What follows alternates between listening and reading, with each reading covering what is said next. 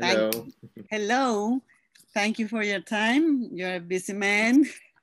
no, it's pleasure. Thank you. Uh, um, happy travels.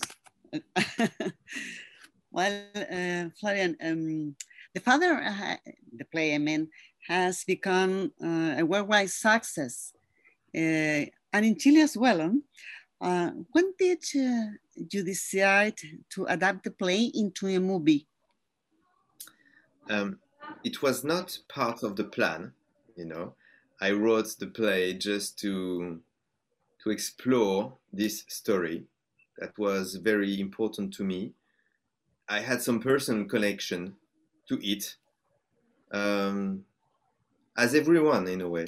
But to me, it was it was it was important. Uh, my grandmother raised me, and uh, and she started to suffer from dementia when I was fifteen, and um, and so it was a way to to explore this situation. You know, when you when you are powerless in front of someone you love, and you understand that love is not enough. But I also knew that so many people, unfortunately, can be related to this kind of issue, meaning that everyone has a grandmother, everyone has a father, and everyone has or will have to deal with this painful dilemma. So it was not about telling my own story, it was about sharing emotions. But what happened is that when it was first on stage in France, in Paris, I was not certain that the audience would be open to such an emotional journey. And uh, I was surprised and, and deeply moved to see the response of the audience, meaning that people, it was really powerful to me, meaning that people were waiting for us after every performance not to say congratulations, but just to tell their own story, to share their own story. And they rea- I realized that there was something really cathartic about it, and um, and it moved me a lot, you know, just to share that moment and to make people remember that you know we are all part of something larger, larger than ourselves, you know, and that uh, we can ex- experience fraternity even though it's a painful fraternity. And I think that this is when I made a decision to to make that film. Well, um, I, I want to ask you if, if you inspired by personal experience. You, you, you said, but uh, also uh, while working um, on the movie, especially, did you consult uh, with neurologists, uh, psychiatrists? No, not at all. No, because it was. It's not a scientific work. It's just a, a human exploration, and it's about what it means when you do not know anymore what is real and what is not real. And you don't need to be a psychiatrist or a neurologist to to know that. It's just to question your heart and your brain, what it could mean to lose everything, including your own bearings. Because it's about a man losing his bearings, but I wanted to put the audience in this position. You know, when you are going through a labyrinth, you are questioning everything that you are seeing. You're not sure of what is real, what is not real, as if you were in Anthony's mind, in a way. And it was the whole point of that film. I didn't want the father to be just a story, but I wanted the father to be like an experience. The experience of this this disorientation you know. When you do not know anymore if you can trust your perception your understanding and your feeling about the situation. So i wanted to tell that story from the inside you know not from the outside and and, uh, and it was something that was important to me and uh, and again so no need to be a psychiatrist for that. It's pure, uh, you know, instinct. But uh, you describe uh, very well this such a problem. I know.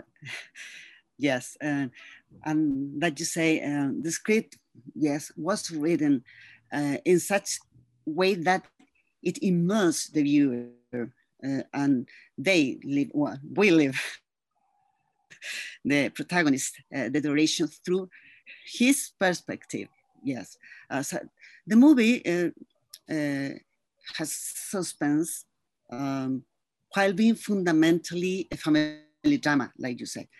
Uh, what is uh, originally, originally, originally uh, intended like that, or, or did that come to life when you start to work on the script? This uh, makes us suspense and drama family. Yeah, it's uh, the combinations of several things. Uh, I really wanted to keep the narrative from the play, which is, as I said, to tell the story from the inside. But I had the intuition that the cinema, thanks to its language, could turn this experience into an even more immersive experience. So I wanted to use what the cinema can do and what only the cinema can do to to create that experience.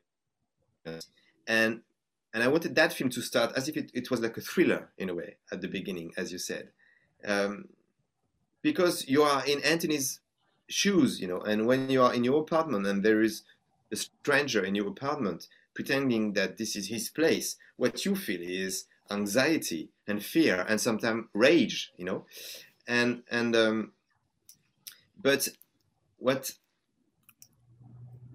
what was clear to me is that um, I wanted to to use what could be used uh, through the cinema to play with that feeling of disorientation. And for example, I remember when I wrote the script, I, I drew the layout of the apartment.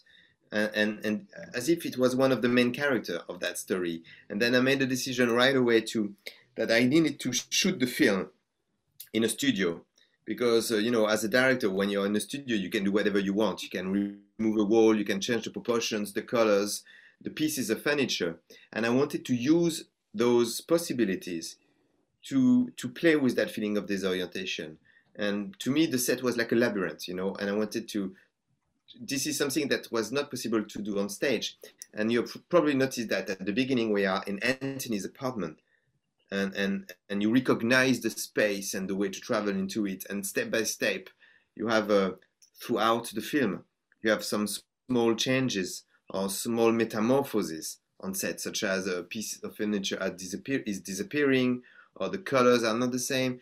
So that you recognize where you are and you are familiar with this space and at the same, same time you are not quite sure of where you are and so it was a way to use the set to as if it was a labyrinth, you know. Uh-huh. Uh, you said you always considered Anthony Hopkins for this role.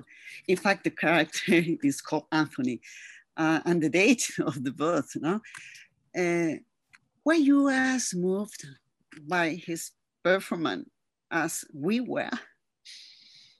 Sorry, can, can, what, were you as moved uh, commotioned with uh, his performance, do, do touch with his performance as we were, because uh, his performance is uh, amazing. And uh, yeah, I think during the shooting, we were all moved by what he was doing. Um, hmm. because, you know, you're right, the character's name is Anthony it's just it, it, was not just a game it was also because i asked him mm. to be in front of the camera to be himself in a way i didn't want him to be protected by a fictional character because i didn't want him to be too aware of the disease or too aware of the story we were telling because i was fearing that it could be like imitating an old man with the disease i wanted to do something truthful mm. and something impactful and so that to achieve that, I asked him to just to be in front of the camera, to be Anthony, to be himself, and uh-huh. to use his own emotions, and to use his own fears, and to use his own feeling of mortality, to try to to do this. And um, it was challenging sometimes. It was sometimes even painful, because the challenge was to not to do what he's known for, but to do something else. It, it was to the challenge was to explore a new emotional territory, and and to dare going to this very fragile and vulnerable place. And for him, it was about exploring something he was not familiar with as an actor. It was about becoming another actor in a way. Ah. Um, and, and, and to me, it, it, it had to mirror what families experience in their intimacy. You know, when you know someone, could be your father, your mother, Mm. someone you, you love, and and you you do not recognize or you see that person that you you know becoming someone else Yeah. someone you do not recognize. And i wanted that experience to be the same meaning that we all know anthony hopkins. We are familiar with him. In a way he's part of our family. And and we see him becoming someone else becoming another actor. And and so he, he had to jump into the unknown as an actor as well. And so this is how we start this is how we worked together. Oh, good. Good. Um, I think we're just um, this year, two movies uh, about all age uh, were nominated to the Oscar. Uh, the Father uh, and the Chilean documentary The Mole Agent.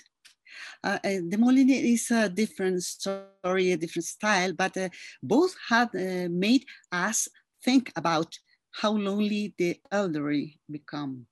Uh, do you think this is a pressing topic in contemporary cinema? Well, Amour my Haneke comes to mind, for example. yeah i think what is the the purpose of cinema is like uh, it's like a mirror where you can watch yourself in order to question who you are and to question the way you live your life and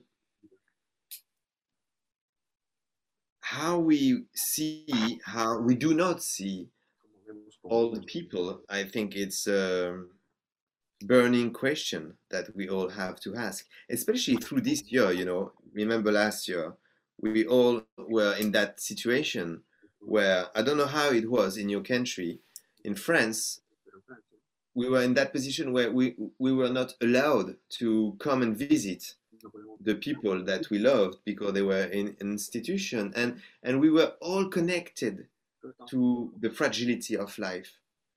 And and this film is about fragility of life. And it's about you know we are alive and it matters. And we have to make the most of it. Yes, of course. Well, um, I think it's time. Thank you very much. And uh, thank you so much the it was book- great to speak with you um, I'm really, really uh, agradecida.